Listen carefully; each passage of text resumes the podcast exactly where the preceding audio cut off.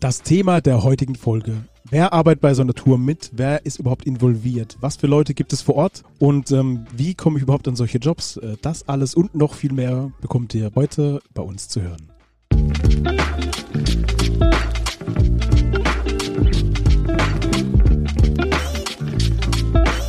Herzlich willkommen zu Tourbusgeflüster mit den wohl schönsten Männern der Welt. Marian Ring, Dominik Würth und Samuel Mindermann. Macht es euch bequem und schnallt euch an. Die Hosenpflicht ist aufgehoben. Viel Spaß.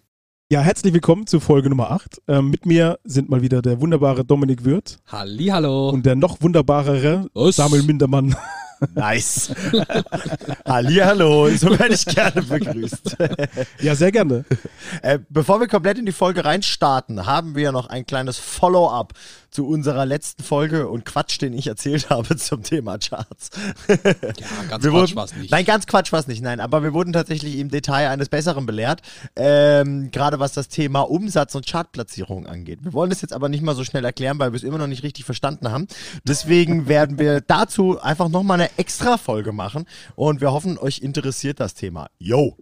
Jo. Viel Spaß. Ich habe hab jetzt schon Bock drauf. Hab jetzt schon Bock drauf. Auf jeden Fall. Ich pitch das gut. Auf jeden, ja, Hm? definitiv. Da haben wir eine Profin an der Hand. Profit. Ähm, ja, wie ihr schon gehört habt, im, im, am Anfang äh, möchten wir hier drüber reden, was für Jobs es überhaupt gibt und was für Jobs überhaupt notwendig sind, um eine Tour äh, am Laufen zu halten, um überhaupt die Venue zu äh, bespaßen und wer da überhaupt alles involviert ist in das Ganze. Und heute lernen wir, dass wir dem Marian ein paar Folgen vorher gelogenerweise Honig ums Maul geschmiert haben, als er gesagt hat, was er als Merchant der Allerwichtigste ist. Wer fährt eigentlich alles im Nightliner mit? Genau, genau. Ich würde einfach sagen, Menschen werden die Betten belegt? Wer tankt den Nightliner? Zum Beispiel. der Tankwart. Wie? Der Nightliner-Tanker. der hat so einen Platz beim Koffer, glaube ich. Mhm. Der macht nur so die Klappe auf, kommt raus. Ey, der, Schlaf, der Schlafplatz vom Nightliner-Fahrer ist tatsächlich Im Koffer. oft direkt neben den Koffern.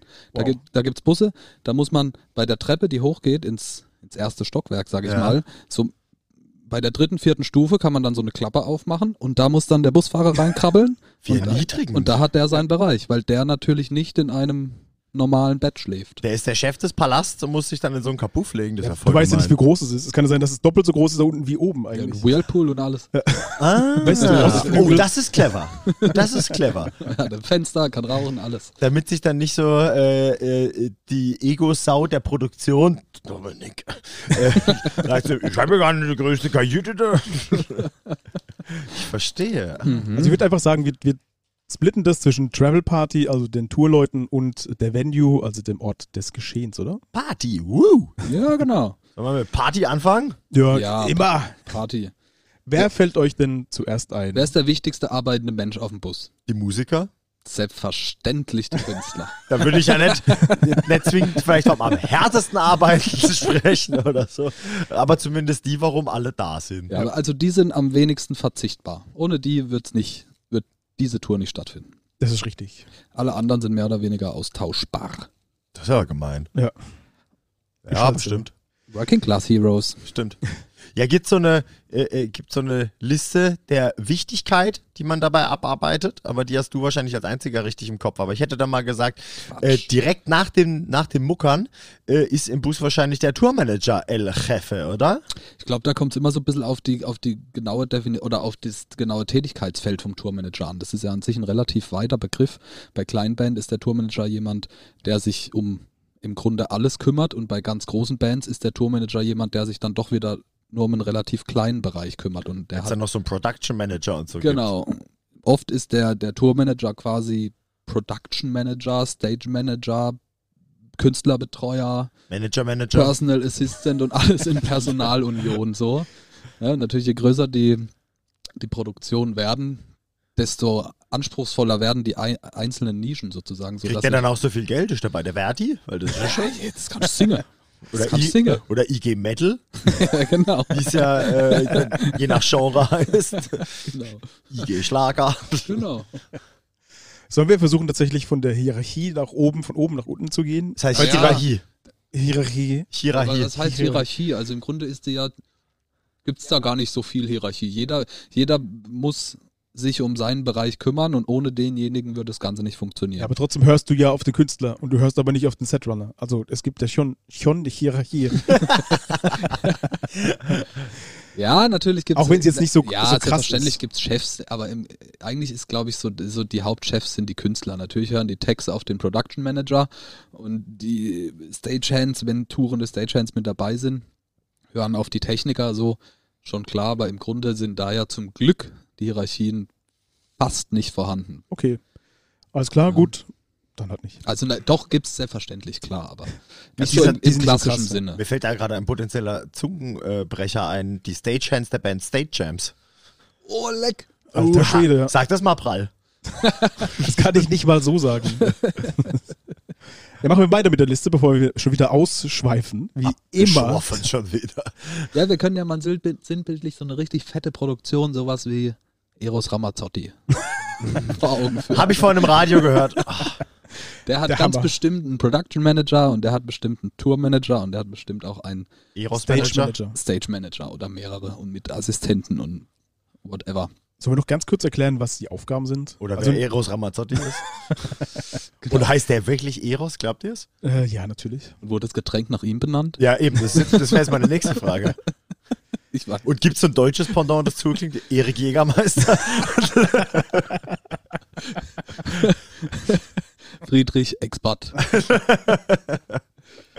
ja, eigentlich so, der Head of alles ist in der Regel natürlich der Production Manager, wie der Name schon sagt, äh, der dann einzelne Teilbereiche an andere Manager und Techs und Operator abgeben kann. Aber er ist im Grunde schon, wo wir es von Hierarchie hatten, Chef von allem. Okay. So, sozusagen. Also ja. dem unterstellt sind dann der Tourmanager und auch der Stage Manager. Unterstellt klingt so wie beim Ja, Bund. aber ja, wie, Ja. kannst nicht anders formulieren. Werden die auch der Größe nachgebucht, dass das ganz klar ist vielleicht? Ja, ja. Dass der Production Manager immer so zwei Meter groß sein muss? Richtig. Er muss der Tourmanager danach, der ist so schon 1,90? Und der Stage Manager muss so ein kleiner Flinker sein, der dann auch Ah, irgendwie ja, mal genau. im Dunkeln unter dem Riser durchklettern kann oder sowas. So ein kleines Äffle. Nee, der Production Manager ist, glaube ich, so der, der, der, der Chef von allem. Der Stage Manager kümmert sich, wie der Name es schon sagt, um alles, was so auf der Bühne passiert. So eine typische Geschichte ist bei großen Produktionen, wenn sich das Set auf der Bühne zwischen den Songs ändert, koordiniert er Riser, die auf die Bühne geschoben werden oder von der Bühne runtergeschoben werden, oder der ist derjenige, der dafür verantwortlich, dass um irgendwelche Pyro ähm, Schießapparate das entsprechende Neonband klebt. Das interessiert den Tourmanager wiederum nicht. Dass die Changeover geschmeidig laufen, dass die Vorband Genau. nicht überzieht. Der sagt dann, hallo Backliner, ihr müsst dann und dann hier auf der Bühne sein, dort den Riser dürft ihr da hinstellen, da dürft ihr dann aufbauen. Und dann sagen die Okay. Backliner, klar, wissen wir. Genau. Wer bist du eigentlich, du Penner? Auf der letzten Tour gab es gar keinen Tourmanager, äh, keinen Stage Manager. Nun gut, okay. Ist gerade beim Fernsehen auch interessant, so ein Stage Manager. Ja, oder halt bei Festivals, wo halt ja extremst viel so Wandel auf der Bühne Genau, ist. Ne? da reden wir, da sind wir wieder dann bei jemandem, da müssen quasi die Stage Manager der tourenden Produktion und der, ähm, der, Der Bühne. Der, der lokalen Bühne, genau, also des Festivals, miteinander arbeiten. Das sind dann die, die sich morgens treffen und sich einigen, wann hängen wir eure Millionen Lampen ins Dach und wie machen wir welchen Changeover und dann kommen eure Techniker morgens um fünf, damit ihr eure Ja, das Pyro- machen sie im besten Fall ja schon ein bisschen vorher. je nach Größe der Band. Ja, gut. Ja, die großen Headliner bauen meistens morgens ein auf Festivals, also bevor die erste Band spielt. Also die kleineren Bands, die haben halt dann ein Quick Changeover sozusagen. nun gut, dann der nächste Punkt wäre kurz der Tourmanager. Der, Ja. wie der Name schon sagt, sich ja um die Tourigen Sachen findet. Äh, Das ist so der Mensch, dem man seinen Pass in die Hand drücken muss, wenn man auf eine Grenze zufährt. Zum Beispiel. Das ist der Mensch, der mit dem Busfahrer und mit den Truckern irgendwie abklärt. disponiert auch, oder das ist Disponent für die Leute auch? Frage. Der, der die Aftershow-Pizzen bringt? Kommt, kommt immer wieder drauf an, natürlich. Ne? Also wenn wir, wir hatten äh, die Nova, Shoutout an Nova, mal als Tourmanagerin dabei, die hatte natürlich Ja. wesentlich umfänglichere Aufgaben, äh, also ein breiteres Aufgabenfeld als jetzt ein Tourmanager von einer großen Produktion. Ja, aber also ich glaube, Tourmanager ist so der Überbegriff für, für kleinere Bands und bei ganz großen Bands splittet sich das halt so ein bisschen auf. Ja, gerade bei, wenn man jetzt mal über unsere Größenordnung spricht, was ja ewig weit vom gute Eros weg ist, da geht es ja dann einfach schon auch um solche Sachen so, wo ist denn das Hotel? Wer checkt für alle ein? Genau. Ähm, wo sind die Schlüssel? Haben wir äh, zwei Viererzimmer? Haben wir Wann vier fahren wir los? Zweierzimmer? Wann fahren wir wieder los? Tourmanager ist äh, in Abstimmung mit dem, eigentlich mit dem Production und Stage Manager, je nachdem, derjenige, der den äh, der den Daysheet verfasst, der sagt, wann, genau, wann müssen wir wo sein, Und wann das checken wir dem- durchpeitscht. Genau. Derjenige, der quasi dann auf Tour dafür verantwortlich ist, pünktlich zu sein und an der, an dem Ort zu sein, wo man es ge gern, gern wäre zur gegebener Uhrzeit. Gibt's da auch so Sachen, das fällt mir jetzt gerade ein, so Dinge, die man gerne vielleicht zu einem Tourmanager zuschiebt, die aber voll, ich sag jetzt mal unter der Würde sind, die nichts damit zu tun haben, die man so der Faulnis halber einen Tourmanager eventuell machen lässt, weißt du, was ich meine? Also bestimmt sowas wie Pizza holen, meinst du das Beispiel von dir? Ja. Bei Kleinbands ist es sicher so. Ja. Wo, wo, was mir direkt einfällt, ist sowas, wie man, wie gesagt, schon, wenn man nachts zum Beispiel an eine, an eine Grenze kommt oder nachts auf eine Fähre muss ähm, oder halt eine Grenze, ein Zoll übertritt, dann hat man oft das Glück, dass nicht alle im Bus aufstehen müssen und zur Passkontrolle müssen. Wenn die Zollbeamten freundlich sind, dann sind die schon zufrieden damit, wenn der Tourmanager mit einem Batzen voll Reisepässe dasteht und sagt, guck mal hier sind 18 Reisepässe, die liegen alle oben im Bus, lass die armen Schweine bitte pennen, die müssen morgen früh raus. Das ist dann so eine so eine Aufgabe, die er für alle Und die lieben Zollbeamten äh, gucken sich das an und sagen, ah ja, sieht gut aus, aber schick mal den mit den Rastas runter. Zum Beispiel, genau. Genau. ja, aber wie gesagt, weit, weitläufiger Begriff, Tourmanager. Okay. Der kleinen Bands ist er eigentlich der, der sich um alles kümmert. Oft ist der Tourmanager ähm, auch gleichzeitig der FOH-Mann. Also nicht mal nur bei kleinen Bands, auch so, ich sag mal, bei schon etwas größeren Bands ist das oft eine typische, Doppelbesetzung. Doppelrolle. typische, typische One-Man-Army, ja. Dann hast du aber richtig viel zu tun, ey. Absolut. Dann rennst du wirklich einen Tag. A- Eigentlich ey. bist du als Tourmanager der, der dann tagsüber, wenn zum Beispiel die Soundchecks laufen, wenn das Mittagessen läuft, sich dann, dann kümmerst du dich schon drum, wann müssen wir heute Abend eigentlich wieder wegfahren, wann müssen wir morgen da sein, wann, warum müssen wir früher losfahren? Ah, wir brauchen länger, weil wir fahren acht Stunden, haben aber nur einen Fahrer, der muss dann dazwischen eine Stunde Pause machen und solche, um solche Dinge muss sich dann der Tourmanager kümmern. Wenn der aber gleichzeitig FOH-Mann ist und dann um 15 Uhr Soundcheck mit der Band machen muss, dann hat er natürlich schon einen stressigen Tag. Wenn der nicht nur typisch am Rechner sitzen kann und Daysheets ausdrucken kann und Türen bekleben kann, ähm, wenn der halt auch noch Techniker ist sozusagen oder Operator in dem Fall. Wie lange fahren so Trucker? Also äh, bis die Pause machen dürfen? Müssen? Ich glaube, in Deutschland ist die Regel vier Stunden. Vier, okay. Da gibt's aber so, da gibt's so Ausnahmen. Man darf einmal, also einmal in der Woche darf man, Darfst glaube, du drüber sein? darfst du so, drüber ja, sein, genau, und einmal darfst du dann auch, ich, weiß das nicht Man genau. kennt's ja auch, es kann ja auch wirklich sein, dass der Rastplatz voll ist und du einfach deinen äh, Bus nirgendwo parken kannst, ne? Dann, Genau, wenn, ah, wenn, Mr. so, Officer, musst du weiterfahren. wenn sowas absehbar ist, ähm, gibt's auch oft einen Doppelfahrer, sodass dann zwei Fahrer mitfahren und die dann quasi einfach einen fliegenden Wechsel machen. Das weiß, macht auch der Tourmanager. Der, genau, der, genau, also, ja, genau. Ey, kannst du mal einspringen? Aber ist nicht so, dass wir eh auch mal einen äh, Fahrer einladen wollten fürs Interview, wo, dann, wo wir dann genau solche Fragen auch stellen können? Nightliner-Fahrer weil haben, wir- in der Pipeline. Genau. Absolut. Ist ja auch nicht so uninteressant tatsächlich, dieses Ja. Feld. Dann greifen wir gar nicht zu weit vor, weil ich finde das Nö. nämlich auch sehr spannend. Ja. Ähm, genau. Ähm, dann, dann die Frage, wie wird man eigentlich zu einem Tourmanager? Also wir wollen ja vielleicht erklären, wie kommt man an Jobs oder wie kommt man überhaupt in dieses Business mit rein? So- Also ganz kurz angekratzt. Äh, hast du da Erfahrung, wie diese Manager überhaupt entstehen? Werden die geboren? Züchtet man sie Ja, das ist so eine, so eine Aquakultur irgendwo in Nordhessen. da werden die gezüchtet. Das ist so ein Dorf, das ist ganz bekannt für gute Tourmanager. Und da ist alles wahnsinnig organisiert. ja. Und überall an, am Kirchenglockenturm hängt, äh, hängt ein Daysheet. Sehr schön. Gottesdienst um 10. Aber ist das ein typischer ähm, Studienberuf, Tourmanager? Nee, Also, null. Ich glaube, die wenigsten Jobs auf Tour sind äh, klassische Lehrberufe. Außer jetzt vielleicht die Techniker. Busfahrer. Ja. Ja. selbst die Techniker sind ja oft so, so Oder Learning die by alten, Doing. ja, die alten, aber ich glaube, die heutzutage ist es eher gewollt. ja, also ich sag mal, du, du kannst aber dich nirgends dazu ausbilden lassen, auf Tour fahren zu können. Ja, Das klar. Dafür gibt es keinen IHK. Semester. Bescheid Ja, oder Studiengang oder sowas. Ich glaube, du, du kannst dich dann technisch natürlich äh, ausbilden lassen oder studieren oder sowas, aber ich glaube, auf Tour ist mindestens 50 Prozent äh, deiner Skills sind, im, im, im, sind soziale Skills. Als Tourmanager musst du extrem wenig Schlaf brauchen und sehr stressresistent sein. Wenn sich So wie der gute Timo. zum Beispiel, schaut da dann Timo. Wenn sich so ein Techniker nach dem Soundcheck schlafen legen kann, muss der Tourmanager schon wieder andere Dinge erledigen. Muss sich zum Beispiel um die Aftershow-Pizza kümmern oder um die Merch-Abrechnung oder so, wenn es keine eigenen Mercher gibt oder whatever. Ne? Es kommt immer so ein bisschen drauf an. Es ist nicht ganz, ganz genau definiert. Aber wenn wir da gerade schon beim Thema Ausbildung, Nicht-Ausbildung sind in der Branche und sowas, dann kommen jetzt ja eigentlich die Berufe äh, im Bus, die schon gerne mal an eine Ausbildung gekoppelt sind, wie zum Beispiel halt generell Mhm. So der Veranstaltungstechniker, der den Sound macht oder der das Licht macht oder der die Pyro macht. Genau, die müssen natürlich ein Stück weit mehr, ich sage mal, eine klassisch rationale Ausbildung irgendwo haben, weil sie ein technisches Grundverständnis von den Dingen brauchen, die sie da machen. Wie man oben schreibt. Genau.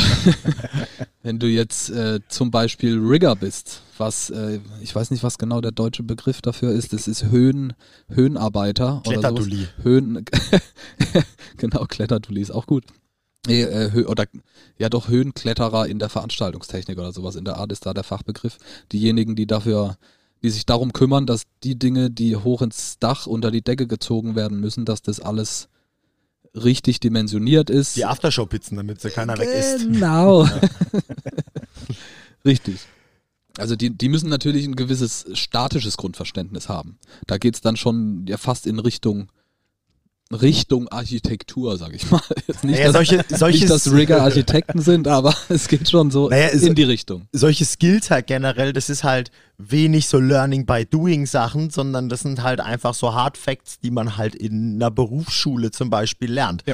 Natürlich lernst du auch viel, indem du die Sachen ausübst, aber ähm, trotzdem musst du halt diesen ganzen technischen Background drauf haben und sowas. Ne? Und ich glaube, das sich einfach so anzueignen, das kann auch sehr gefährlich sein. Und vor allem geht's ja auch, wenn es Richtung Pyro geht, meines Wissens nach, äh, brauchst du ja auch irgendwelche Zertifikate dafür und Ja, sowas, was du generell, ja auf jeden das Fall nicht ich- einfach lernen kannst. Das wollte ich gerade sagen. Das ist ja alles im Worst Case auch eine Versicherungsfrage. Stimmt.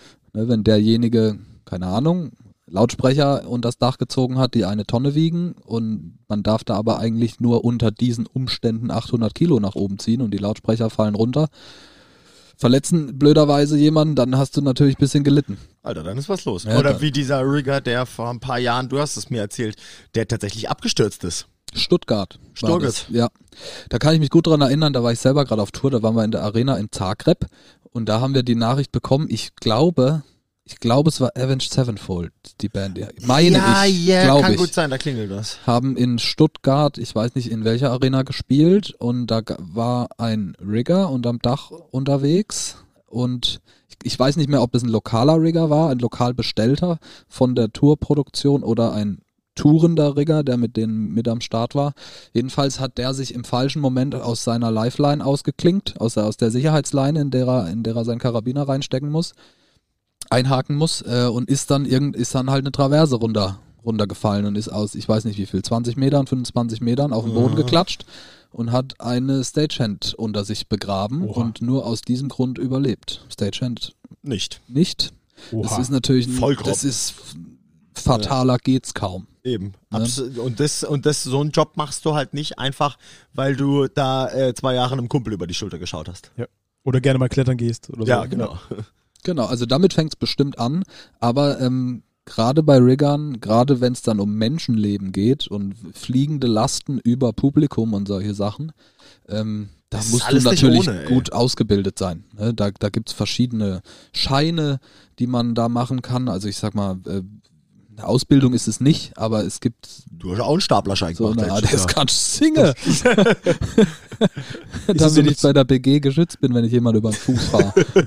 Oder so. Wenn ich mit meinem Stapler Bier holen Ja, genau. Was machst du da? Jo, nix, nix, nix. Ist der Rewe rechts oder links? um das ganze Pfand wegzubringen. Genau. Deswegen, deswegen hat der Domme einen Staplerführerschein gemacht, damit wir das gute Pfand hier aus dem Proberaum effektiv entfernen können. Aber ja, ich habe ja theoretisch auch den Pyroschein, also da kenne ich mich ja auch ein bisschen aus. Also Mhm. ich weiß, dass es so eine Zusatzausbildung ist, wo man auch echt viel, also man muss schon ein bisschen dafür lernen, so die ganzen Gesetzmäßigkeiten und wo du es abklärst, du musst dann aufs Ordnungsamt gehen und sagen, hier, ich muss das und das anmelden und so Ja. und so viel Abstand und dann musst du die, äh, die Artists briefen und Genau. wenn da was schief geht, hast du echt, also kannst du echt ein Problem haben. Ja. Es gibt auch sowas wie einen Laserschutzbeauftragten. Wenn du auf Tour Laser, Laser, Lasergeräte dabei hast. ne, klassischer David Getter oder so, der hat hundertprozentig Text dabei, die den Laserschutzbeauftragten gemacht haben oder dieses Zertifikat, diesen Schein haben. Ja, das wusste ich zum Beispiel nicht, aber ja, eigentlich gibt es Ist aber bestimmt auch nur in Deutschland so. Also sind wir auch mit den sozusagen Ausbildungsberufen auch auf Tour mal ein bisschen durch, würde ich fast sagen. Ich Oder? behaupte mal, Mercher lernst du nicht in der Berufsschule. Nö. Aber es gibt, äh, ich werde mir noch für äh, Techniker äh, und Operator habe ich noch hier Stagehands zum Beispiel stehen. Ja, Backline. was sind denn Stagehands? Sind Stagehands nicht Leute, die dir die Gitarre reichen? Nein. Ach, das ist Nee, der Backliner, nein. Marian. Ja, Marian. richtig. Oh my gosh. Das, das ist klassisch, im klassischen Sinne der Backliner, genau. Der Gitartech sogar. Die auch je nach Größe der Band oder der Produktion ist, äh, gibt's Backliner, die für alles zuständig sind, für alle Instrumente zuständig sind oder eben für jedes, jedes. für jedes Gewerk einen einzelnen Backliner. Eine große Band hat, da hat jeder Musiker seinen eigenen Backliner, äh, der sich um nur diesen einen Menschen, um nur sein Setup, sein Instrument kümmert. Kann der Künstler dann, wenn er Scheiße spielt, das auf seinen Backliner schieben eigentlich? Ja, aber er, das, das bringt ihm ja dann nichts, wenn 10.000 Leute buhen. Der kann den Backliner dann feuern und den nächsten holen. Aber im Grunde bringt du es ihm kannst es nichts. probieren. okay, ich Ja, würde es wenn- probieren. Wenn, ja. wenn dem Gitarrist jetzt die Seite reißt während irgendeiner ganz wichtigen Live-DVD-Aufnahme, ist natürlich der Gitartech vielleicht, wenn er dran schuld ist, ein Kopf kürzer, aber bringt dem Künstler ja nichts in dem Moment. Ja, das haben wir bei Sippy auch gehört, dass manchmal Backliner nicht so ganz gut sind. Also, deswegen vielleicht auch ein bisschen Probleme hat. Ja, man mag es nicht meinen, aber auch Backliner sind Menschen. ja, Ja. verrückt eigentlich. Ja. Ja. Die zwar auch betrunken sind, aber das hat ja nichts zu heißen. Das sind die, die in, meist ganz schwarz gekleidet über bin die ich ja auch Bühne huschen. Ach so. Die Taschenlampe-Fuchtler von der Show, falls das Ja. Menschen schon mal das, aufgefallen das ist auch, ist, es kommt auch drauf an. Das ist eigentlich auch so ein klassischer Stage Manager Job oder Wenn's Production Manager Job, der dann sagt, der dann auf der Bühne rumläuft und alle Gewerke abfragt, seid ihr bereit, seid ihr bereit, jawohl, ihr seid bereit, ihr seid bereit, dann funkt er an FOH vor oder äh, spricht über eine sogenannte Shoutbox an FOH und sagt, sind alle bereit und wenn alle bereit sind, dann gibt er das Zeichen, yo, geht YOLO. los. Ja. Die Club-Variante ist natürlich hier äh, die typische äh, Taschenlampe auf der Bühne, sonst läuft es halt über Funk oder irgendwelche Talkback-Mics, mit denen man dann miteinander kom äh, kommunizieren kann. ja, aber an sich auf der Bühne rennen ja ganz viele Menschen. Wir, wir haben es so ein bisschen übergangen. Was gibt's denn eigentlich alles für, für Techniker auf der Bühne? Es gibt Ton, Ja, also Mo Monitoring, FOH. Genau. Es gibt Leute, die bedienen Mischpulte, ähm, also Audiomischpulte, dann gibt's Lichttechniker, die bedienen Lichtmischpulte, die kümmern, die sind, äh, kümmern sich um die, um die, die Lichtdesigns und die Lichttechnik. Da gibt's Menschen, die sind am FOH, die steuern das Ganze. Bei größeren Produktionen gibt's dann noch ein oder mehrere Lichtsystemer und Lichttechniker, die sich um das ganze System, um die Verkabelung auf der Bühne kümmern. Hier der Lichtler von Eros, also der der FOH-Lichtler von Eros zum Beispiel, der ist ganz bestimmt nicht der, der auf der Bühne die Kabel in die Lampen steckt. LED-Ross. LED-Ross. genau. Da sind wir beim Thema Videotechnik. Genau, das gibt's auch noch. Es gibt Videotechniker, die dann irgendwelchen, irgendwelche Visuals oder Videocontent, Live-Kamerabilder, Kameramänner natürlich Ja. bei großen Produktionen. Gibt's auch. Äh, da, ähm, Fotografen, Stage-Fotografen. Fotografen, richtig. Stimmt. Die sind mal auf Tour mit dabei, mal nur vom Haus. Ja. Stimmt. Kommt auch natürlich immer auf den Anspruch des Künstlers an. Ersten drei Songs, kein Blitz. Genau. Und, und wenn doch, Fuß im Gesicht. Ganz genau. Das ist, was der Tourmanager Von- nämlich von sagt. Ja, aber jetzt habe ich ja Stagehands falsch, falsch erklärt. Sind Stagehands dann die Leute, die äh, ausladen und ei- einladen und Genau? Stagehands sind äh, Pop-Punk kommen aus New York. Stagehands sind äh, ganz grob zusammengefasst die, die den Technikern helfen, sind aber auch die, die zum Beispiel den Tourköchen helfen können. Also Stagehands kann man natürlich, äh, müssen nicht zwingend auf der Bühne arbeiten. Das ist Stagehands, nicht Kitchen Hands? nee, Oder KitchenAid? genau. Stagehands können auch die sein, die zum Beispiel die, die Einlassschleusen bauen oder bei einer Arena-Show Zäune ums Stadion aufstellen. der- Die beim die- Ein- und die- Ausladen helfen. Ja, die Genau, Stagehand. Stagehands sind die, die entweder mit auf Tour sind, aber in der Regel eher vom lokalen Veranstalter gestellt werden müssen, die der Tourproduktion helfen. Kumpels vom Grob- Veranstalter, die dafür ein paar. Biers kriegen. Genau, die, die irgendwann mal Tourmanager werden wollen, starten als Stagehand. Ich habe auch Oder als Stagehand. Veranstalter. Ja, genau. Ich habe auch als Stagehand gestartet. Also sozusagen der, hab der ich's- Praktikant. Ja, Jein. na, na, Vielleicht wollen sie da auch ist- gar nichts da, lernen. Da ist ja, genau, da ist es nicht der Gedanke, sondern das sind einfach, ich sag mal, blöd gesagt, ohne es despektierlich zu meinen, ähm, äh, sind es die, die da sind, um zu helfen. Sind die Hiwis, die der Tourproduktion bei schweren Dingen helfen. Oder wenn man ganz viele fette Kabel von der Bühne zum FOH legen muss, sind es die, die dann mit ein oder zwei Techniker die Kabel irgendwo vergraben oder in Yellow Jackets reinlegen oder irgendwo entlanglegen halt. Zum Was ist ein Beispiel. Yellow Jacket? Ich will, nicht, ich will ähm. nicht fragen, das wird wieder echt ausufern. Diese Kabelbrücken, nee, oder? Kabelbrücken, genau. Ich dachte, es wird schon was Langes wieder. Nee. Das, was als wir beim Happiness waren, ja, geil. vergessen wurde, also ne, da, Wo sie wurde, Kabel vergessen hatten. da, da haben sie vor, ich weiß nicht, es war, ich, Ich glaube, glaub, es- ich- ich glaub, vor es oder nach dies Nuts. Ja, zwischen Comeback Kid und Dies Nuts war das, glaube Da ich. so, mal alle Leute jetzt vor der Bühne weg, wir müssen da nochmal ein Kabel durchlegen. Mega geil. Eigentlich ein absolutes No-Go, aber Ja. es hat total gut funktioniert. Da gab es so einen Das doch sogar der, Festivalmoderator. der, das, war das nicht sogar der Bürgermeister, der das angekündigt hat? Echt? Ich glaube, es war der Bürgermeister von Es kam Schwand. irgendeiner auf die Bühne Ja. und hat gesagt, ey Leute, ihr müsst jetzt mal alle, ihr, keine Ahnung, 5000 oder vor, die vor der Bühne waren, ihr müsst jetzt mal alle quasi eine Wall of Death machen, aber stehen bleiben. Wartet. Unsere Techniker müssen da noch Kabel in die Yellow Jackets reinlegen. Warte, genau. bis die Techniker in der Mitte sind und dann geht's. genau. Ja. Ja, Ja. nice. Also haben wir witzig. ja theoretisch die Bühnensachen. Ähm, es gibt ja noch so unter der Bühne, also sowas wie der, der Mercher. Ähm, ja, also unter und- der Bühne. Ja, es ist natürlich, da, da sieht man nix. es ist auch, äh, da war schlechten Mercher oder Catering zu haben. Ja, das stimmt. Nee, natürlich gibt es auch noch Jobs, die nicht auf der Bühne stattfinden, dass so eine Produktion stattfinden kann. Genau, das wollte ich sagen. Weißt du? Einer der wichtigsten dabei ist der Koch. Ja. Thema Catering, die Menschen, die dein Catering äh, aufbauen, auch da könnten Stagehands helfen zum Beispiel. Shoutout an den großartigen Ole Plogstedt von der Roten Gourmet-Fraktion, Großartig. mit dem ich ein Kochvideo drehen durfte. Einer der besten Menschen ist, die ich jemals kennengelernt habe. Ich hoffe, du hörst es, Ole, lieb dich. ich, äh, mit unserem Turbusgeflüster Insta-Kanal folgen wir ihm schon. Vielleicht folgt er uns jetzt auch, Ole, irgendwann zurück.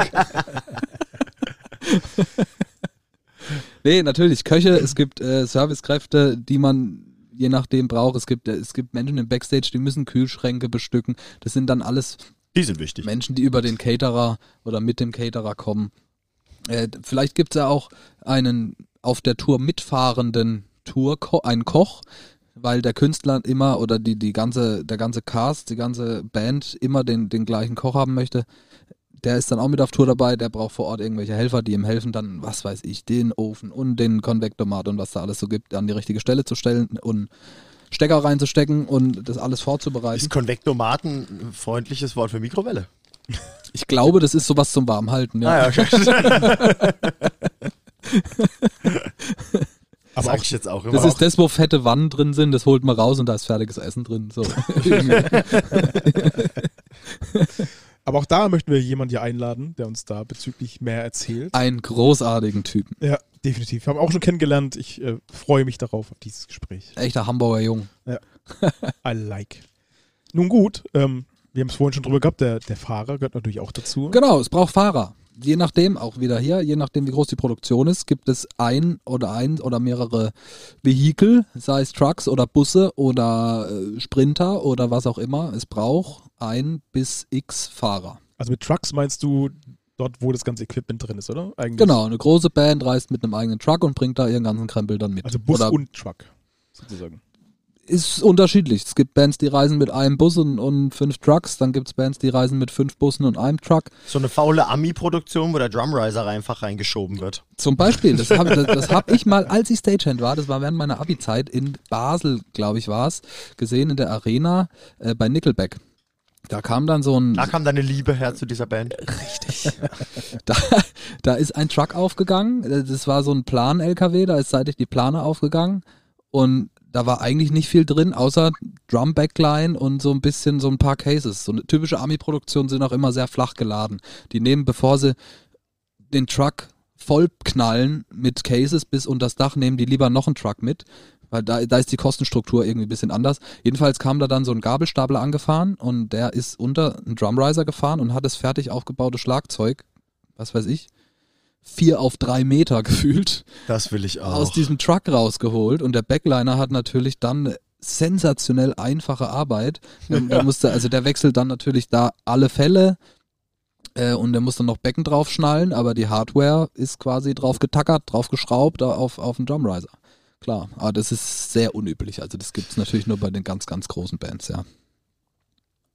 Ja, Nightliner-Fahrer, Trucker-Fahrer, ganz wichtige Menschen, mit denen sollte man sich immer gut stellen, weil die auch, so klein sie bei der Show, so klein deren Rolle während einer Show ist, ganz, ganz wichtig sind. Diese, sind das die Leute, die kleiner sind, die man da auswählt? ja, die sind, das sind die, die dann bei der Silverstar im Europapark nicht mitfahren dürfen. Weil Unter 1,10 Genau. sozusagen. Ja. Ja, schön. Dann gibt es eigentlich noch ähm, zwei Leute oder zwei Sachen, bis Booking und Management, Management ähm, die jetzt nicht wirklich aufgeführt sind dort, aber die gibt es natürlich auch. Die sind im Büro irgendwo nicht dabei, oder? Ja. Booker ist auf Tour natürlich ultra wichtig. Sei es der Booker des Veranstalters, Aber ist der mit der, dabei? der Halle des Veranstalters. Nein, Der ist ja, nein. Und wenn du, wenn du eine Headliner-Tour spielst, so, eine, so Clubshows spielst, dann hast du als Band ja auch einen Booker, der oder diejenige mit, die, der oder die mit dem Veranstalter im Kontakt ist, den Deal macht, die Gagen aushandelt, etc. Also das, ich sag mal, das Kaufmännische dahinter erledigt, das ist, das ist eigentlich der erste, einer der ersten, der an so einer Tour arbeitet. Bevor der FOH-Mann oder der Lichtdesigner überhaupt über irgendwas nachdenkt, hat der Booker schon. ja ohne Booker keine Tour. Genau. Muss man ja auch so sagen. Richtig. Aber auch da haben wir bestimmt jemanden, mit dem wir darüber reden können. Yes. Deswegen gehen wir auch da nicht mehr drauf ein. Yes. Ja, ja, da gibt's ganz, ganz großartigen Content mit diesen ganzen einzelnen Definitiv. Interviews. Da Ich freue ich mich richtig drauf. Mehrere Folgen, denke ich mal. Ja, Also nicht nur eine, sondern Eine Staffel. ja, Miniserie.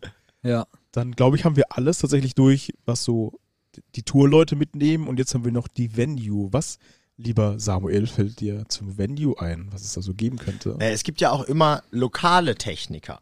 Also quasi alles, was im Bus mitfährt an Technikern, äh, wie zum Beispiel äh, für den Ton, fürs Licht und sowas. Das gibt es ja auch immer nochmal lokal vor Ort, weil, ähm, oder je nachdem, wie groß die Produktion ist, arbeitet man ja auch mit denen vor Ort zusammen.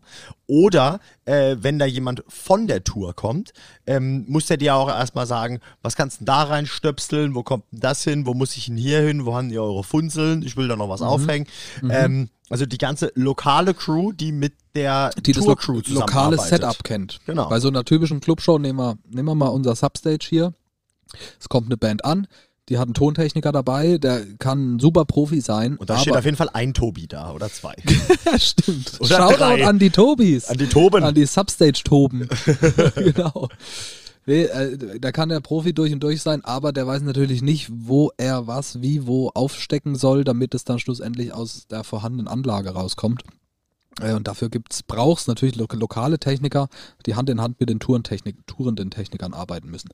Diese lokalen Techniker sind für kleine Bands noch wichtiger als für große Bands, denn die sind die, die sich technisch um euch kümmern, wenn ihr keine eigene Crew dabei habt. Yes. Dann müsst ihr Den sagt man besonders freundlich Hallo. Ja. richtig, ja, wirklich. Die mischen dich ja auch. Genau, Also, wenn, richtig. das wenn die keinen Bock muss haben. dann natürlich im Rider stehen, da, da steht da Achtung, wir haben, wir haben keine FOH-Leute dabei, wir, bra wir sind auf die lokale FOH-Crew angewiesen, wir brauchen einmal Licht, einmal Ton und dann natürlich, wenn der Booker das ordentlich gedealt hat mit dem Veranstalter, dann stehen da zwei Menschen, die darauf warten, dich zu mischen, die Mikrofone an dein Schlagzeug zu klemmen und so weiter. Ja. Aber das hört natürlich irgendwann auf, weil diese Menschen auch da, egal wie gut sie sind, die Produktion nicht kennen und jemand, der die Produktion kennt, mit der Band mitreist, die Band und die Songs schon lange kennt, der kann natürlich hat, hat da einen erheblichen Vorteil gegenüber noch so guten Klar. lokalen Technikern. Gerade bei Licht oder so ist es schwieriger für einen Lichttechniker, der eine fremde Richtig, Band genau. be- belichtet.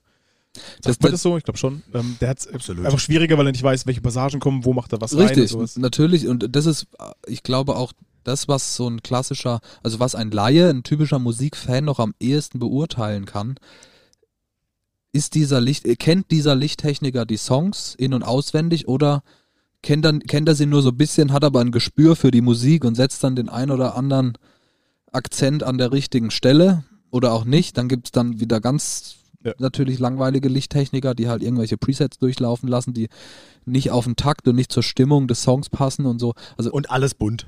Ja. genau, rot Das und sind so grün Leute, und die auch bei blau. PowerPoint-Präsentationen die Effekte übernehmen für den Folienwechsel. Oh ja, stimmt. Und so ganz abgefahrene Schriften. Ja. Naja, die sind natürlich auch ganz arg wichtig. Kommt immer auf, auf den Anspruch der Band, auf den Anspruch des Künstlers an. Wenn du DJ bist, dann brauchst du nicht zwingend, wahrscheinlich je nach Größe, einen eigenen Tonmann. ähm, bei so einem DJ ist so ein Lichtmann wahrscheinlich noch wichtiger als, als ich sag mal jetzt ein Tonmann. Weil so ein DJ mit zwei Kanälen, das kann dann auch ein, Das könnte auch ich. kann ein durchschnittlich guter Tontechniker auch am FOH Sag schön ich ja. laut machen. Nun gut. Seit wann bist du durchschnittlich guter Tontechniker? Hä, was? nee, aber im Club gibt es ja natürlich auch noch äh, genügend andere wichtige Positionen, zum Beispiel die Person, die die Leitung an dem Abend hat überhaupt, Mhm. die das Ganze koordiniert, die äh, ganz eng mit dem Tourmanager zusammenarbeitet, weil der Tourmanager weiß ja zum Beispiel auch gar nicht, wo soll ich denn meine Zettel aufhängen für Garderobe Welche hier, Garderoben Essen dürfen wir benutzen? Genau, Genau, richtig. Wo, was, wie, Wo wo, sind die Toiletten, wo gibt's Genau. Waschmaschinen? WLAN, Äh, genau, so der Vertreter der Halle. Da spielt, Genau. spielt dann immer mit, ob. Die Halle eine an, vom Veranstalter angemietete Halle ist oder wie es bei Clubs gängig ist, dass die Halle selber also Veranstaltet. veranstaltet. Genau, das ist so die typische Club-Konstellation. Aber auch da, wenn du wieder eine ganz große Eros Ramazzotti-Produktion bist, dann buchst du dir vielleicht irgendeine Eishockey-Arena oder sowas, die an dem Tag zur Konzertarena umgebaut wird. Und dort brauchst du natürlich auch lokale Vertreter, die mit den Tourenden, mit dem tourenden Personal zusammenarbeiten, weil die wissen, hier im Nordflügel äh, sind die Toiletten für die Künstler und im Ostflügel, da ist dies und jenes und so. Das kann eine tourende Crew natürlich nicht bewerkstelligen. Das muss dann eine lokale Crew machen. Deswegen ist das immer so ein Hand in Hand arbeiten. Die Leute, die die Biers verkaufen. Richtig, richtig. Wichtig. So, so eine Arena-Show braucht natürlich auch sensationell viele Ordner und Sicherheitspersonal, Reinigungspersonal. Also da arbeiten, also die sind zahlenmäßig wahrscheinlich der Tour-Crew weit Ja, äh, überlegen. definitiv, Ne, also so ein lokaler Veranstalter muss dann, muss sich da um ganz, ganz viele Dinge kümmern. Also es sind viele Parteien, die da Hand in Hand spielen müssen. Hallenbetreiber, lokaler Veranstalter, der das wirtschaftliche Risiko trägt und der Künstler als Dienstleister, der mit seiner Crew eine bestmögliche, ein bestmögliches Produkt abliefern Aber möchte. bleiben wir vielleicht eher so bei Clubshows und nicht, also so Hallen mit Zehntausenden oder 50.000 ist vielleicht ein bisschen zu krass. Also vielleicht, vom, also ich würde uns vielleicht eher so Clubsachen, wisst ihr, was ich meine? Komm, wir sagen nichts, dann wird's unangenehm. das ist, Ja, genau, darauf wollte ich auch es hinaus. ist mir jetzt schon unangenehm. Vielleicht hört man, dass man ihn anstarren. nee, natürlich das klassische Prinzip hier, Beispiel Substage in Karlsruhe ist natürlich Das finde ich gut. Meistens, aber auch da gibt es Fremdveranstalter. Ja, definitiv. ne, dass, dass das Substage nur als Halle dient. Die lassen sich da eine Miete zahlen, sind aus dem wirtschaftlichen Risiko raus, wenn ein Fremdveranstalter darin veranstaltet. Wenn Oder 1000 Leute kommen, sind aber nur 15. zum Beispiel, genau.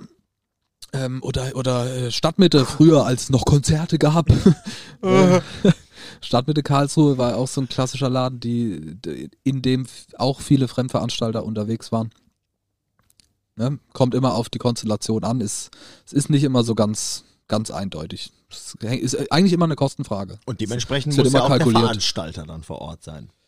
Genau, der muss selbstverständlich, Logo, der muss vor Ort sein. Egal, ob er jetzt auch noch Hallenbetreiber ist oder, oder was auch immer, aber der muss nat natürlich am Start sein. Der ist der Gastgeber für alle, für die Gäste als auch für den Künstler. Ja. Ja, der muss dann sagen, hier steht euer Shuttle, euer Hotel ist drei Kilometer weg, euer Fahrer ist eine halbe Stunde nach der Show ready, dann könnt ihr da einsteigen, also die Band zumindest, könnt ihr da einsteigen, ins Hotel fahren. Wenn ihr nicht im Nightliner da seid. Oder so. Wenn ihr im Nightliner da seid, hier an der Ecke gibt's Strom, da könnt ihr euren Nightliner einstecken. Und so. WLAN kostet 50 Cent die Minute. Genau. Waschmaschinen kostet 5 Euro. Die Minute. Genau. Ja, wir hatten es ja schon mit Barleuten, da gibt es aber noch hier Garderobe, es gibt Einlass, Natürlich, es gibt genau. Security. Also, Richtig. Ja, es ist, ähm, man Essen. vergisst es schnell, wie sensationell viele Menschen an sowas beteiligt sind. Ja. Das ist schon Ja, überleg mal, wenn man mal unabhängig von der Tour-Crew eigentlich. Wenn man sich mal überlegt, wie es war, auf Konzerte zu gehen, wie viele Menschen du erstmal begegnest, mit denen in, du interagierst, bis du überhaupt mal vor der Bühne stehst. Da gehst du erstmal Ja. rein, Ja, dann kontrolliert dich erstmal jemand, dann gehst du erstmal an die Kasse, holst ein Ticket oder dein Ticket wird abgerissen, dann gehst du an die Garderobe, gibst deine Jacke ab, dann gehst du an die Bar, holst dir dein Getränk und dann denkst du dir, das kann ich auch noch eine Rauche gehen, ein bisschen Biscuit spiele. Und äh, das sind ja allein schon so viele lokale Leute, äh, die alle bezahlt werden müssen. Richtig. Ähm, und das ist noch komplett unabhängig von den Leuten, die mit der Band unterwegs sind und sowas. Also Genau. das, ist, das involviert extremst viele Menschen und das sind genau diese, die alle gerade nicht arbeiten können, was richtig ass ist. Natürlich. Ja.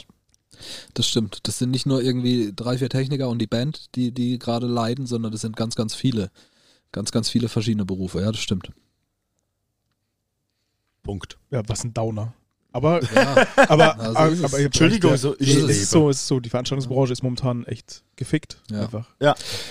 Und man, und man hört jetzt auch bei uns, warum, weil einfach so viele Menschen in jede Tour und in jede Veranstaltung und jedes kleine Konzert involviert sind. ja das Ja. ist äh, nicht nur Larifari, das ist alles am Ende Business. Ja, Und- ich glaube, und dieses das, mit, mit diesem Geld Hand zu haben, das ist dann eine Sache zwischen eben Veranstalter, Hallenbetreiber und Tourproduktion. Die müssen dann überlegen, okay, hier passen 1000 Leute rein, wir verlangen 30 Euro fürs Ticket, das ist unser Budget, damit müssen wir alles zahlen können. Ja. Dann gibt es dann Deal, zum Beispiel 50-50, 50% geht an die Tourproduktion, 50% geht an den Veranstalter und von von den 50%, die der Veranstalter kriegt, muss der wiederum seine Halle bezahlen, muss die ganzen, Ja.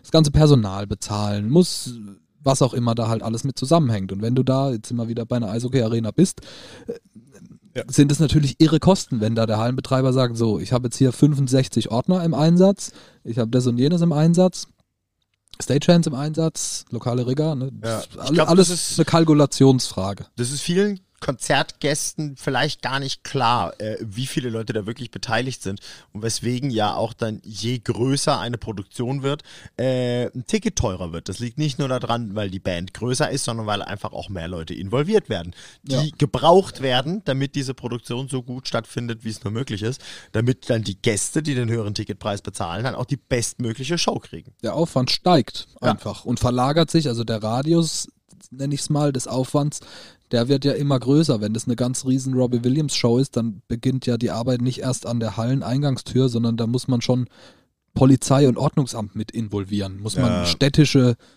Mitarbeiter irgendwie mit involvieren, die dann den Verkehr regeln, Zufahrtswege ne, und so ein Quatsch. Und das muss ja auch alles irgendwo bezahlt werden. Also ist natürlich ein Riesenaufwand.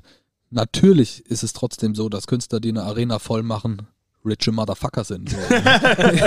Im, Im, ich sag mal jetzt plump gesagt, ne? Die, natürlich verdienen die auch einen Haufen Geld und es ist, wird nicht so kalkuliert, dass jeder so, so mit bisschen was rumkommt. Das kann man schon galopp Ja. so sagen.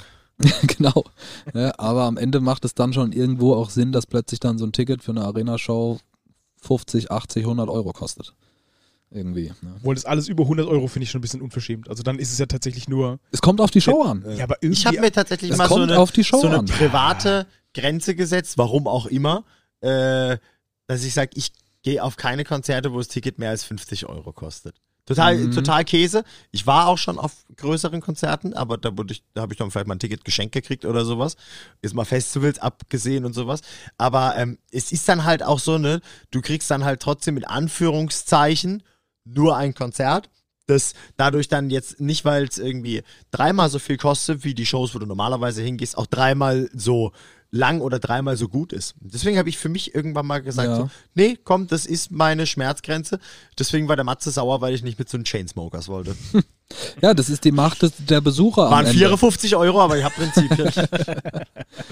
Ja, da hat man natürlich in gewisser Weise eine Macht. Also deswegen Ja. können irgendwo gibt es auch natürliche Grenzen, würde ich, also nee, scheinbar gibt es sie Nee, nicht. nee, nee, Irgendwie zahlen die Leute für ACDC in, im Red Area, so die ersten drei Meter vor der Bühne, zahlen sie dann doch Richtig 800 viel Euro Geld. oder so ein Fuck. Ne? Aber klar, wo, woran ich gerade denken muss, ist, äh, ich glaube, es war Jay-Z oder Beyoncé oder so, die hatten irgend so eine fliegende Bühne mit, die dann über die Leute hinweggeflogen ist und am, Sicher gar nichts. am, am anderen Ende der Halle wieder runtergekommen ist. Oder Pink ist auch so eine Künstlerin, die, die extrem viel Trubel hat mit, so- kurz, wenn die Bühne von vorne nach hinten fliegt, dann macht es ja voll Sinn, als letzter zu kommen. wenn sie da bleibt. Ah, ja, stimmt, die kann auch wieder zurückfliegen. Ja. Ne, so, natürlich kriegen die trotzdem einen Arsch voll Geld, voll klar, aber Ja. natürlich ist dieser technische Aufwand ein ganz anderer, als wenn man in, in einen Club geht. Ne, Ja, und da eine stimmt. feste Bühne ist, die Band geht mit ihrer Backline da drauf. Da ist, also wenn man in einem Club, würde ich mir jetzt auch nicht festlegen, aber wenn man in einem Club 50 Euro zahlt, dann ist da schon irgendwas strange. Ne? Ich merke auch gerade, dass ich Bullshit erzählt habe. Ich habe hab vorletztes Jahr, als ich bei Blink war, in äh, LA, habe ich Aha. sage und schreibe 100 Dollar bezahlt, glaube ich. Oha. Ja. Ja, krass. Prinzipienbrecher. ja, plus die Bier ist 14 Dollar, Alter. Ja, USA ist da halt ein anderes Ding, gell? Ja. Nee, es kommt natürlich immer Ich drauf an. Schweiß. Klar, ja, aber das Fan-Dasein, das kommt ja, also die Begrifflichkeit kommt ja irgendwo aus dem Fan- Fanatismus und natürlich ist dann das rationale Denken irgendwann abgestellt und dann zahlen die Leute halt auch Betrag. Völlig, ist scheißegal, was, Ja, was für ein Betrag. Ist schon richtig. Voll. Wenn, Und wenn da da kommen wir ihr dann Lieblingskünstler da ist, dann zahlen die das halt. Genau, und das Fertig. ist auch der Grund, warum du mit Karte am Merch bezahlen kannst. Damit Ja. du nämlich trotzdem dich vorher mit deinem Bargeld voll läufst, äh, voll laufen lässt und dann am Merch richtig ausrastest mit der Visa. Habt ihr deswegen jetzt auch ein Kartenlesegerät bekommen? Ja. Nee, also äh, selbstverständlich es gibt's da irgendwo, äh, hat man da wirtschaftliche Gedanken im Hinterkopf. Aber es ist natürlich auch der praktische Gedanke, den wir aus eigener Erfahrung kennen. Man geht mit, ich sag mal, wenn man das Ticket schon hat, mit dem Fuffi auf die Show, dann trinkt man üblicherweise zehn Fuffi? Bier Ja. ne, und da hat dann äh, keine Kohle mehr für Merch. Und dann ist es natürlich sensationell, wenn man mit zwei Promille nochmal ein Fuffi per Karte am Merch liegen lassen kann und sich trotzdem sein T-Shirt mitnimmt. Auf Hab ich jeden auch schon Fall. gemacht. Es Ich ist natürlich keine Wohltat, die die Mercher da im Hinterkopf haben, ausschließlich. Aber es ist ein für beide Seiten praktischer Gedanke. Ich renne nicht gern mit viel Bargeld rum. Ich, Ja. äh, vor allem, wenn ich weiß, dass ich heute die Kurvenschuhe anhab und äh, es auch sein kann, dass der Geldbeutel da ganz locker hängt. Ja, ey, das kommt ja auch auf die Shows an. Ich kann mich erinnern, früher auch auf so kleine Jutze-Shows oder so, wo es dann so richtig abging, wo man hardcore-mäßig da noch gemoscht hat und so. Da ging es dann so weit, da hat man alles im Auto gelassen, damit, Ja. dass man nichts verliert. Und da hat man dann den Schlüssel vom Auto sich noch zwischen die Schnürsenkel gemacht irgendwie oder sonst wo versteckt und hat dann einen Fuffi noch in der Tasche und noch den Arschlitz. Autoschlüssel. Und sonst nichts. Und hat dann nicht nochmal einen Geldbeutel am Start. Also ja gut, da kann man auch nicht mit Karte zahlen. Schlechtes Beispiel. ja, stimmt. Tapfer Aber, geklaut. ja, ja, Ihr egal. wisst, ihr wisst, was er meint. Aber ja, ne, man rennt halt da nicht mit 200 Euro Merch rum. Gerade bei Riesenproduktionen, wenn man dann dahergeht und da gibt's sowas wie Fußmatten, Halskettchen und so ein äh, Teetassen und so ein Scheißdreck. Klar, ein 20 für ein Shirt kriegt man immer noch irgendwo unter, aber wenn man jetzt. Die Hard Fan von Mariah Carey ist und da ist dann eine, was weiß ich was, äh, 925er Sterling Silberkettchen mit ihrem Porträt drauf graviert und es kostet halt 139 Euro, Dann zahle ich dir auch. will man das natürlich auch haben, ist ja klar. Klar, Alter, für Mariah, hey. Für Und dann Mariah mach ich zahlt man da mit Apple Pay und noch äh, 11% Gebühr an den Mercher. Die ersten, bei denen ich Kartenzahlung am Merch gesehen habe, waren Enter Shikari und ich dachte mir, ja, voll, natürlich. Leben im Jahr 3000 einfach schon. Ja, Ja, ge- ja, gefühlt war es vor zehn Jahren noch so, was? Ja. Also Ja, für mich, voll. Karte zahlender Merch, was mit euch los? Ja, Also gefühlt jetzt so. war das, glaube ich, so vor sieben, acht Jahren oder sowas, als ich das zum ersten Mal gesehen habe und es äh, hat mein Mind geblown. Wie auch die Show. ja. Ja, nun gut, also ich glaube, wir sind also noch nicht ganz durch, aber wir haben ein bisschen durcheinander geredet. Also Ja, ich würde jetzt einfach gerne nochmal kurz die Hard Facts nennen, also welche Jobs es wirklich gibt auf Tour, einfach nur mal durchrattern. Ja, dann mach mal. Wenn Bin ihr- ich gespannt, ob du aufgepasst hast. Und wenn ihr natürlich diesbezüglich noch Fragen habt, stellt uns einfach Fragen oder wir gehen auch bei Patreon äh, sehr gerne noch viel näher auf diese ganzen Themen drauf ein. Genau, der Podcast soll ja irgendwo auch so ein bisschen unterhaltsamen Charakter haben und wir wollen uns da, glaube ich, keinen engen, äh, enge, eng, in einen engen Rahmen schnallen. Wenn es euch wirklich um Hardfacts geht und wenn ihr wirklich nochmal detailliert wissen wollt, was passiert am FOH, was macht ein Mercher, was macht ein Production Manager, checken wir an anderer Stelle, checken wir nicht hier in, in dieser Runde im Podcast. Ihr seid ja nicht hier. Genau, das checken wir gerne, zum Beispiel gemeinsam auf Patreon in Workshops, da können wir auf alles wunderbar eingehen. Also ich arbeite jetzt einfach mal ganz kurz die Liste durch. Ja. Ganz trocken. Also Mach mir so lange Gösser auf. Ja, dann ja gerne. Um den Künstler herum gibt es natürlich, also der Künstler selbst, es gibt den Artist Manager, den haben wir vorhin ein bisschen vergessen, Personal Assistant. Das Gibt's ist natürlich noch. auch Riesenprodu äh, bei Ja, natürlich bei- Riesenproduktion. Du wolltest weg von den Eishockeyhallen, also lies weiter vor. Dann noch der Security pro Person, pro Band. Ähm, Im Orga-Team gibt es die Produktionsmanager, Tourmanager und Stage-ManagerInnen, bevor ich das Mhm. vergesse. Ähm, auf der Bühne wäre es Ton, FOH, Licht-FOH, Video-FOH, Set, Das, Rigging. das war jetzt ein Flop. Der FOH ist natürlich nicht auf der Bühne, Marian. Ja, ihr könnt mich mal am Arsch lecken. Ich lese nur hier eine fucking Liste vor, als ob ich wüsste, was jeder Mensch macht. Rigging, Backline, Pyro, SFX, Stagehands und äh, vor der Bühne haben wir dann äh, Merch, Catering, also nicht vor der Bühne direkt der Fahrer, das wäre ein bisschen umständlich, ähm, die Trucker und Shuttlefahrer. Äh, genau. Und in der Venue haben wir gerade eben gehabt, habt ihr einfach aufgepasst. Viel Spaß. Super, dann Ja. kommen wir zur Musi, oder? Musik, Ja, ja. sind wir schon wieder so durch. Das ging mal wieder ratzi fatzi. Das ging wahrscheinlich wieder achtmal so lang, wie wir es äh, wie fühlen. Was haben wir auf dem Tacho? Ja, ich mache, ne, ich tue ja später einfach alles verlangsamen. Also uns kommt weißt du, Ah, so. Ah, also wir haben jetzt schon starke zwölf Minuten. mindestens 12, 13 Minuten sind wir auf jeden Fall. Gell? Crazy. Aber ja, wir sind jetzt bei der Musik. Who Ähm, wants to drop Wir haben ja das first? Problem, dass wir bei Podigy quasi äh, Minuten, Minutenbegrenzung haben. Minutenbegrenzung. Deswegen gibt es ab jetzt nur noch zwölfminütige, minütige Folgen. Wer möchte anfangen? Du, Marian. Oh ja, da fange ich an. Es ist schön, also, dass ich auch mal vorgestellt werde. Ja. Sonst werde ich immer vergessen. Ja, du wirst immer übergangen. Deswegen ist der Samu dran. genau. Bei mir ist es diesmal. Ja, jetzt hat er schon anfangen wollen, der Klar. Arsch. äh, die fantastische Band Fjord mit dem Song Anthrazit. Die mir den Arsch gerettet haben mit der Fußmaschine. Ähm, Stimmt. diese Band habe ich zum ersten Mal auf einem Festival gehört. Und dieser Song kam auch, als gerade ein, Gewitter, ein Gewitter aufgezogen ist. Und ich habe, es war ein, ein fantastisches Setup um mich herum mit diesem heraufziehenden Sturm und diese brachiale Musik. Da passt der ähm, Song sehr gut. Hat mich äh, wirklich ganz krass geflasht. Also auch dieser Song ist super, also wie ich schon gesagt habe, brachial. Und irgendwie macht er mir, ähm, weiß nicht, trotzdem irgendwie gute, gute Laune irgendwie. Oder ich kann halt richtig gut im, im Straßenverkehr mit dem Kopf abgehen. Also es macht mir sehr viel Freude. Wenn er Bahn Song- fährt. Deswegen wird der Miri nie kontrolliert. Er alle zu viel Angst, äh, alle zu viel ist Angst. das für ein Typ? Die Polizei drängt ihn immer ab und tasert ihn. Aber ja, das ist mein Song. Ähm, ich finde ihn grandios, auch diese Band. Also, dass drei Leute so einen Sound hinbekommen, auch auf Das der stimmt. Bühne. ja, Mann. Das Ist wollte ich gerade halt noch sagen. Die, die sind, das ist keine riesen, also die Produktion klingt so fett. Äh, äh, Ja. Es klingt auch live so fett. übelst. Aber es sieht ist so Hammer. initial irgendwie nach weniger aus, aber trotzdem ist man, Was ich ja, verwirrend, man ist verwirrend gefangen in der Mucke. Das Verwirrend fand, die zwei Sänger hören sich fast exakt gleich an. Und das Ja. fand ich sehr verwirrend am Anfang. Die sehen sich auch ein bisschen ähnlich. Ich, vielleicht ist auch eine Person, die einfach sehr schnell hin und her rennt. Und deine Augen können nur so 5 FPS wahrnehmen oder so. Krass.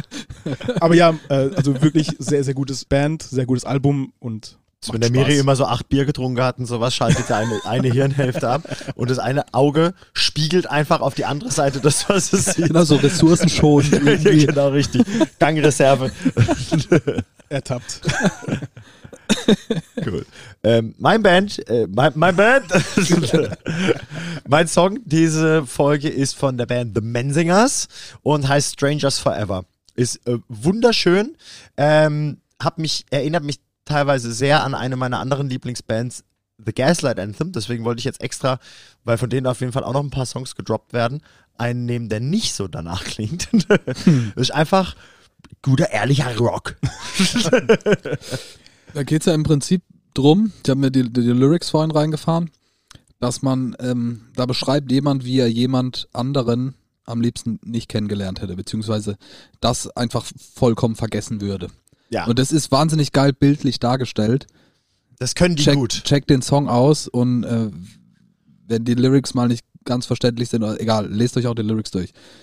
Richtig geil gemacht. Ich war sehr, sehr überrascht.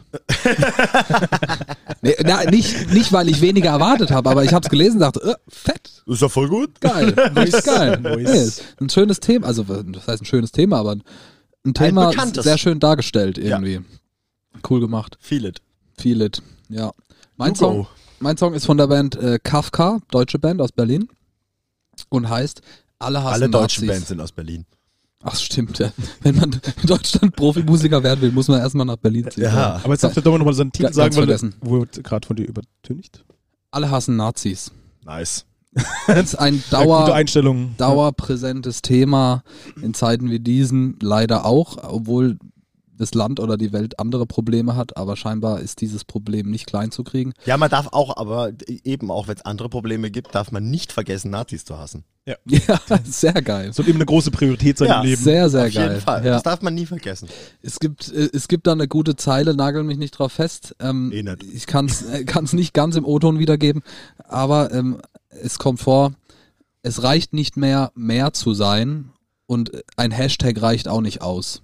So in dieser Art, sondern in dem Song geht es darum, dass man laut werden soll gegen Nazis, dass es, dass es nicht reicht, die Gewissheit zu haben, dass das eh nur ein ganz kleiner Teil der Gesellschaft ist. Denn wie man sieht, wir hatten es die Tage in Stuttgart. Klar war das eine Querdenken-Demo, aber da sind sicherlich auch viele, äh, also da mi- mischen sich die Zielgruppen sozusagen. Leider Wichtiges schon, Thema.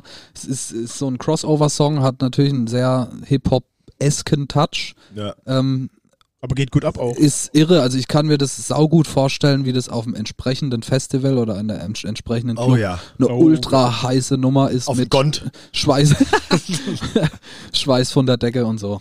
Geiler Song. Richtig auf die Fresse. Reinfahren, Mein- wirklich. richtig Richtiger Pogo ja. Moshpit Song, mega, mega gut. Also was ich am besten aus dem Song mitgenommen habe, ist, ist, dass man nicht linksradikal ist, wenn man Nazis scheiße findet, Stimmt. sondern normal. Auch geil, genau.